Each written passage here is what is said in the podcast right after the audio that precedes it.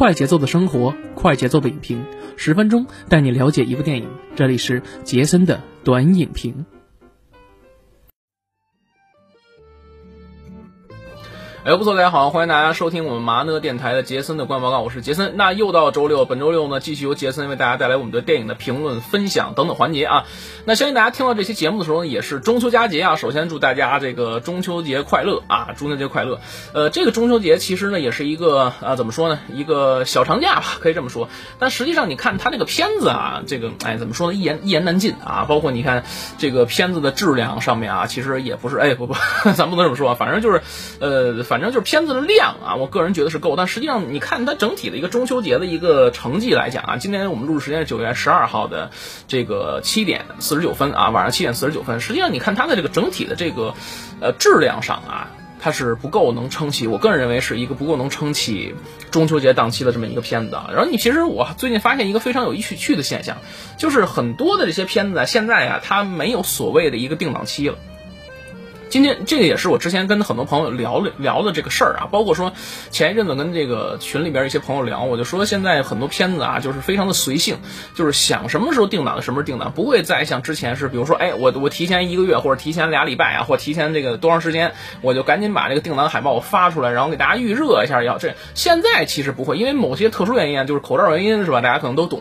所以大家其实都在观望，而且其实这就造成为什么？从今年年初开始，大家就看到一个非常奇怪的现象，就是没有所谓的一个大档期了。像之前，比如说我们会觉得像暑期档也好，或者像这个呃清明节档期啊，或五一档期啊，这些所谓的大档期会有很多片子扎堆去上映。但是你看，实际上现在大家都在躲，为什么呢？因为就是怕，第一呢，是因为全国的一些影院它是属于一个停业状态。所以说很多片子其实都在属于一个观望状态，说哎呦我不能是吧，我这不能马上定档，这万一定档赔了怎么办是吧？掌柜别让再让就赔了是吧？就这一个意思是吧？然后还有就是什么呢？因为可能现在某些特殊时期大家也懂，也是一个影视寒冬嘛，所以说，然后再加上一些某些片子啊，咱们可能也想看也看不看也进不来是吧？所以呢，就只能看一些我们现在的一些片子啊，然后这也就导致了说大家可能对这个审美要求呢，可能也是进一步的一些提高吧，所以可能很多片子也想定档呢，也一直在处于观望状态啊。然后之前还跟朋友们说呢，我说这个呃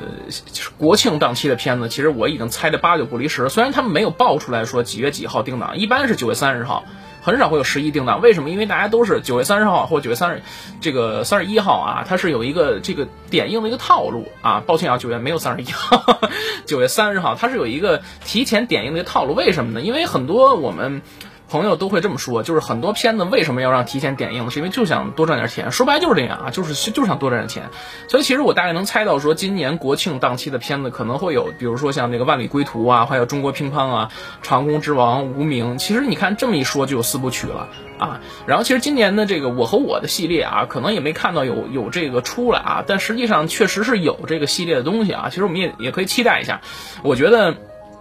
国庆档期是一个非常大的一个节日，而且是七天的一个时间啊。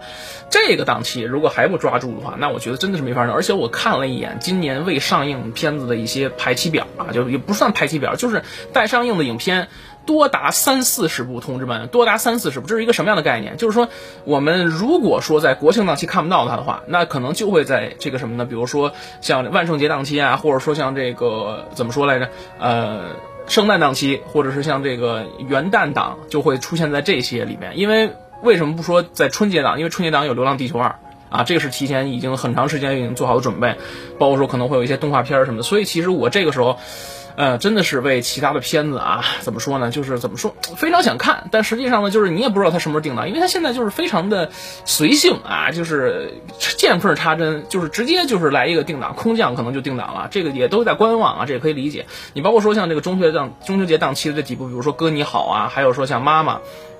还有还是觉得你最好，还有这个海的尽头是草原，世间有他，狼群啊这些片子来讲，呃，我可以这么说啊，这个除了这个妈妈和这个呃，还是觉得你好这两片子没看，剩下其实我都看了啊，我都看了。所以其实这里边我想挑几部有代表性的片子去做啊，为什么？其实我会。一一会儿再跟大家说一下，所以说这次我们做一个中秋节这个专题的一些影片，可能我们会分为就是几个几周，就一个一周呢去说一部片子。那今天其实我们要说的是什么呢？就是《哥你好》这个片子。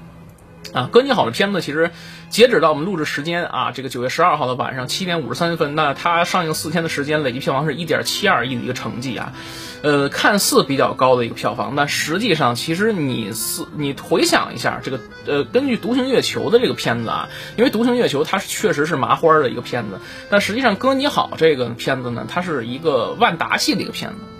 因为就是我不知道大家有没有看到一个比较有趣的现象，就从今年年初的时候，这个这个杀手不太冷静也好，包括像魏翔老师啊这些麻花系的一些艺人，他们的号召力是非常强大的。包括说像你好李焕英啊，像去年这些，都是非常强大的这么一个统治力。其实大家还是就包括说，就不是我这作为一个电影行业的从业者来讲啊，就是包括说一普通影迷来讲。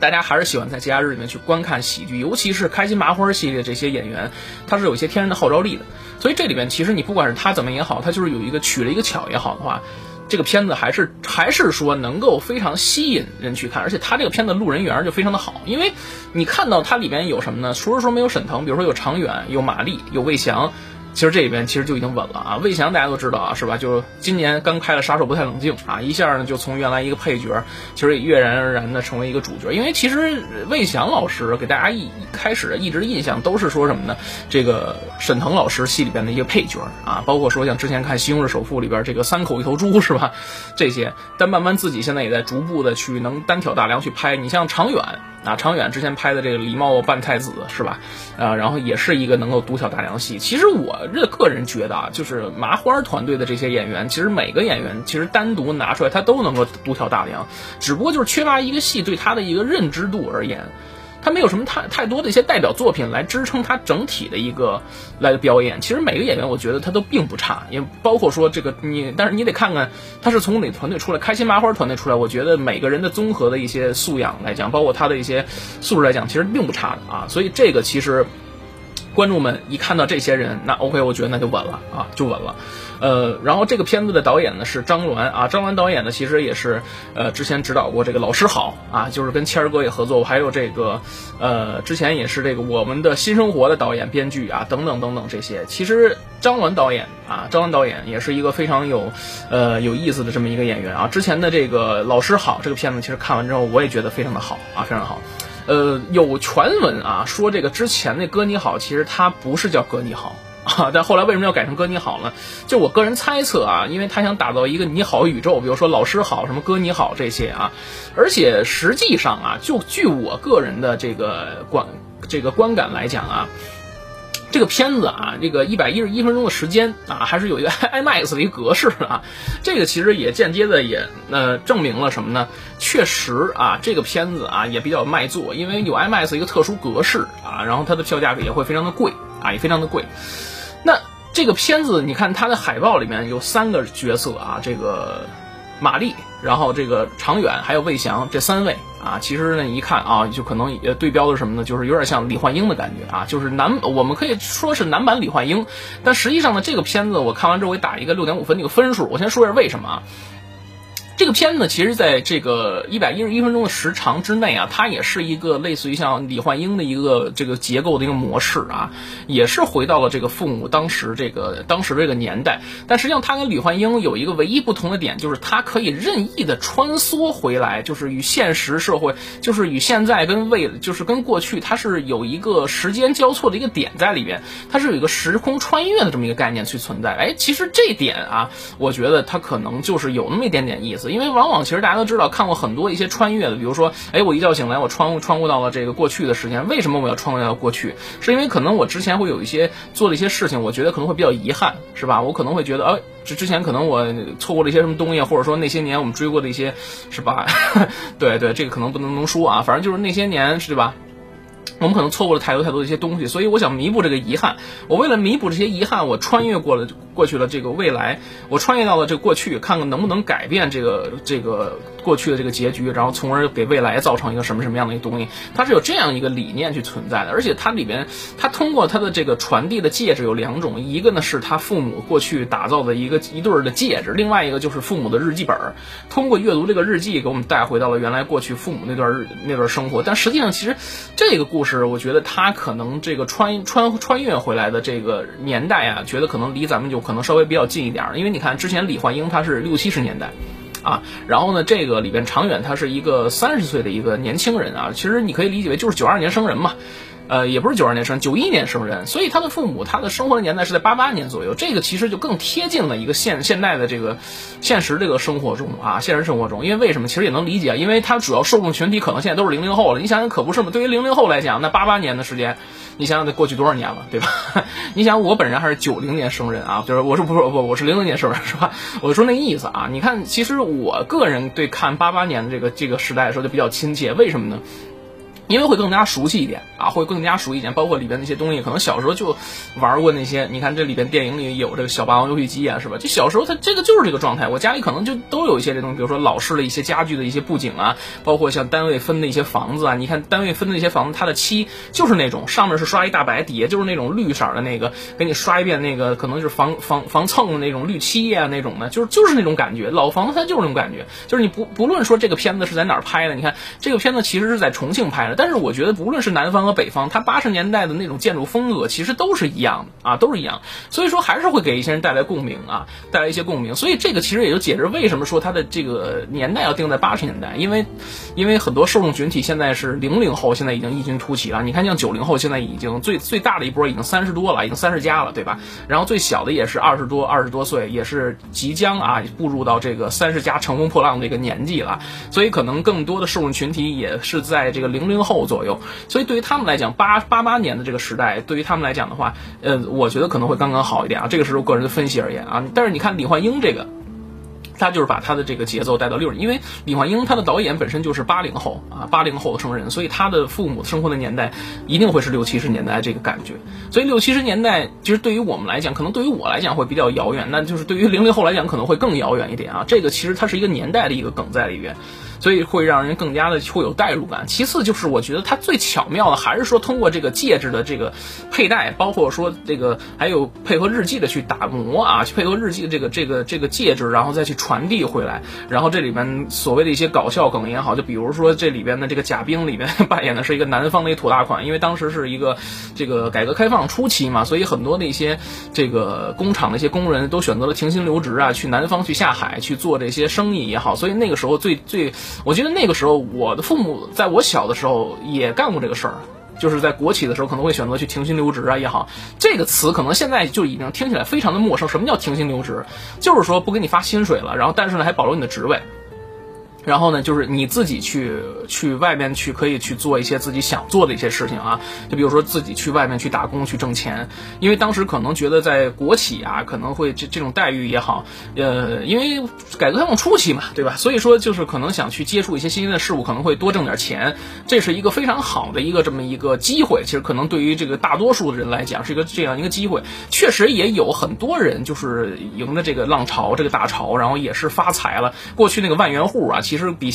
我觉得那过去那一万块钱，可比现在这个，我觉得可能会堪比现在的一百万啊。那会儿它的这个购买力的这个价值也是非常的大的。所以说，你看那里边有一个贾冰饰演的那个所谓的罗阿强是吧？啊，就说来什么雷雷雷什么什么雷海冰斗啊，什么这些，他在南方其实也吸取了一些这样，一看就是一个暴发户啊，暴发户。包括这里边他跟常远的一个几个对手戏，比如说乡音无改鬓毛衰什么的，他说鬓毛衰是吗？其实这些。搞笑梗在里边，其实也会有一些，还是有一些时代的烙印在里边的。虽然这个梗对于我来说，可能我觉得啊，我可能觉得爆笑程度没有那么高，没有那么高，但实际上你能看出来，它是有一些很多的时代印记在里边的。包括说，你像八十年代人人类的，你八十年代人们的这些造型、这些穿着，你你把它放到现在来看，其实我觉得也不太过时。就比如说像玛丽，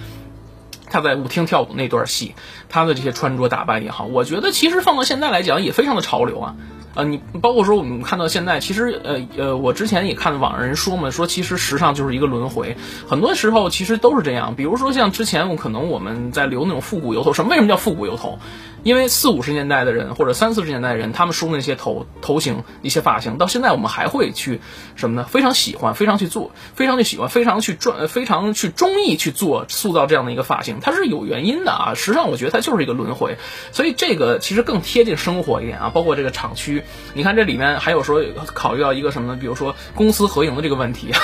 然后这个土大款说要买这个厂子，一帮工人，工人们，你看其实大家那会儿生活其实非常的单纯，非常的简单啊，就是上班就去在工厂里工作，然后大家努力去争做什么这个生产标兵也好，这样也好那样也好，那会儿人都特别单纯，所以的时候你看这个常远会，呃，虽然说他穿越的时候一开始穿越的时候。他也是一个比较正直的人，他穿越过来，他没没明白他什么意思，但实际上他看到这个有这个流氓什么，他也会大声喊抓流氓。你看，所以在那个年代的时候，人们是会奋不顾身去抓这个事情，就是敢于去面对这个事情，而不是说像现在这种啊怎么怎么样这那个之类，我哎我赶赶紧不关我事儿去躲起来。那个也是非常善良淳朴的一些人啊，非常善良淳朴的一些人。所以这其实这些东西啊，呃也是非常贴近生活吧，个人感觉是啊。这而且他这里面一些几个搞笑的桥段，其实也非常。有意思，包括说几段穿越的戏啊，前一个小时的时候，其实整体就是铺垫他父母和他，呃，这个长远，还有他的呃，不对，我们说主人公嘛，长远饰演的这个主人公小五，然后其实一直在去铺垫他老五，还有他的母亲，为什么？因为他从小他就没有这个母亲，因为他打记事起，他就没有见过他母亲什么样，因为他母亲在生他的时候就难产而死了。就已经就离开了这个他了，所以说他就是为了弥补这个遗憾，然后正好他父亲呢也这个患上阿兹阿兹海默症啊，然后呢就跳河然后自尽了啊，他在。弥补当年的这些遗憾也好，所以他在一步一步穿越的过程中，也在撮合他的父母去认知啊。但是这里面有一个时空交错的这么一个概念，就是说，他回到过去，改变了过去的一个人物的关系，那可能会对将来的这个存在啊，将来的这个时间线造成一些影响。就比如说他第一次穿越的时候，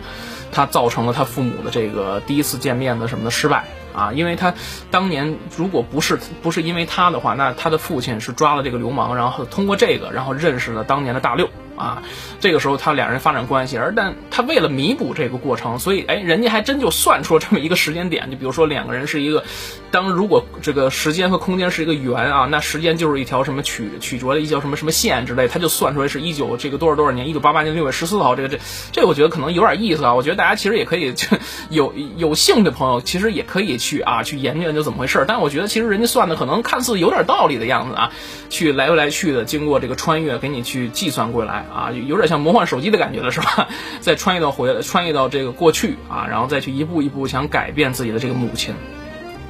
呃，直到说他当得知母亲怀孕了啊，这个他的母亲怀孕了，然后要生产的时候，然后呢，他这个看到了那一幕啊，是因为什么呢？就是因为母亲要生产他，要生产，所以说才导致了这个现在这个生活，而且他也想到自己的不容易，所以他又穿越回去，然后要进一而再再而三的要阻止母亲生下他，比如说他。假扮医生，然后去吓唬他母亲啊，吓唬玛丽这大六说这啊，你这孩子天生畸形，怎么这样也这样也好，那样也好的之类的，或者说在怀孕初期给他下这个药，但实际上啊，实际上啊也是搞笑不断嘛。但是在这在这个在穿越的过程中，其实他也逐渐的也认知到了说当年母亲对父亲的这种爱，包括说两个人。这两个人是如何从相识到相爱，然后这个其实他都是一个见证者。然后你看，其实呃这里边其实有一个隐隐喻的一个线埋的比较好，就是为什么他的父亲在这个未来的这个，也就是说他现在的时间线里去叫他的哥啊。我觉得其实可能在当年的时候就已经穿越过了，但只不过就是他穿越过了之后已经改变了现在的时间线，只不过他不知道而已啊。为什么叫哥你好？是因为当年他的父亲。就已经知道了啊，可能就已经知道有这么一个穿越的一个存在了啊，所以说这个也就是为什么说，哎，你看他多次穿越之后发现，哎，现实生活中的线没有被改变，为什么？因为其实可能在另外一个平行时空里边，他已经穿越过了啊。这个其实我觉得这这个点其实有点意思，大家可以自己琢磨琢磨。你包括说在片尾的时候。呃，片尾的时候，其实看似说他在讲一个故事，实际上我个人认为什么呢？其实，在最后一次穿越的时候，他用了这个戒指的所有力量，已经穿越回到呃过去的时了。所以说，尽管他还是没有能力去改变他这个母亲的这个离世，然后呢，他从一个婴儿状态，然后一直给他讲到现在这样一个状态也好啊，我个人认为可能会有这样一个发展，然后到后来他的母亲，然后又又回来，其实。当他穿越回过去的那一刻，这其实，在电影里面是有介绍的，就是在两个呃相同生命在在一个相同时空中，肯定会有排斥，所以说呢，我觉得啊，既然是他占用了这个过去时空的这个孩子，那他的母亲那势必会在一个接下来未来的平行时空里面，还会有另外一种存在的一个呃出现的一个方式。所以这其实也就解释说，为什么到最后他们在婚礼的时候看到他的母亲啊，这其实他也是有一个没有明确的表达出来啊，就是没有镜头明确的去怼出来，然后说这这就是玛丽，这就是大六，是吧？但实际上他的父亲看到这样子的时候，其实其实已经非常开心了，所以。我个人更愿意相信是什么呢？通过最后一次穿越，他把时间线给完全修改了。这其实是一个非常有意思这么一个概念，非常有意思这么一个概念。其实，单纯来讲的话，也是感觉这个导演非编剧非常聪明，因为他知道就这点事儿，他可能拍这个怎么说呢？喜剧或者是温情线，他可能比不过李焕英。但他就取了一个巧，哎，我就是通过这个逆转未来是吧？给你来一个是吧？哥你好之逆转未来，我改变了过去啊，改变了过去之后，虽然说可能没改变过去多少，但实际上我通过了这个呃穿越回来到未来啊，穿越到了过去，然后改变了未来的时间线。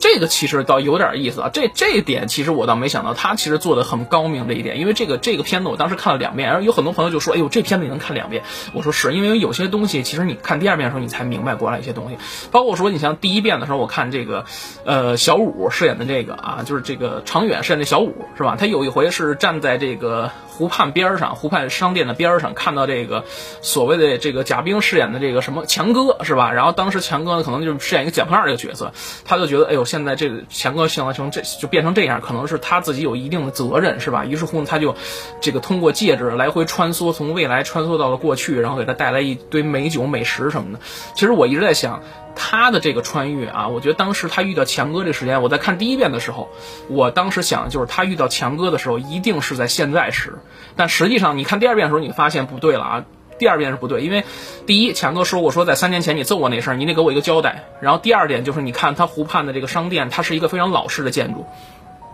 现代呢是里边有咖啡厅的啊，然后秦阿姨在那边还读这个泰戈尔的诗集，比如说像腾格尔诗集是吧？但实际上你仔细观看的话，它这是一个还是八十年代建筑风格。所以这个时候你看，哎，在二刷的时候，可能你就发现出了一些线索，对吧？当然，可能很多朋友说，哎，你说这点可能我第一次就看的，但实际上啊，我可能还真是啊，由于它里边可能会有一些爆笑的桥段在里面，就让你慢慢的就觉得这可能你就会失去了一些这个发现细节的一些点啊，因为里边有很多一些搞笑的桥段在里面啊，所以等待。大家去发掘啊，所以你就看的可能时间线有这么一点点落错乱的存在，但实际上你把这东西经过我这一捋，你就会发现，哎，明白了，其实最后一次穿越那就是啊，我个人觉得可能最后一次穿越，它就是回到了这个他刚出生的那个时候。刚出生那个时候慢慢慢慢讲，慢慢长大，然后他父亲说：“哎，你看我当时做着一个梦，这这那个之类。其实这个并不是梦，我个人觉得其实并不是梦，就是因为他穿越到了这个穿越回去之后，改变了说未来的一个时间线，所以就导致说为什么他父亲会醒，其实就是很就是那样啊。你穿越了过去，两个相同的这个生命体在一个相同的时空里面。”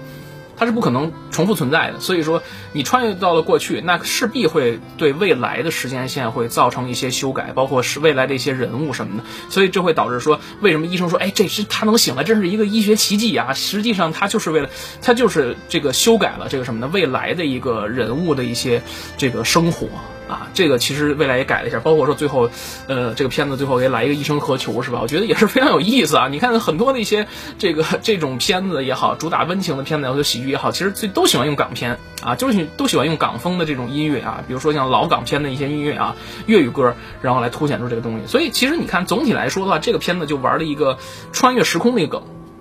啊，他可能知道，就是说他他可能，比如说在温情和这种，呃，这种呃这种亲情上面，他觉得可能他比不过这个李焕英。虽然说这只是男版的，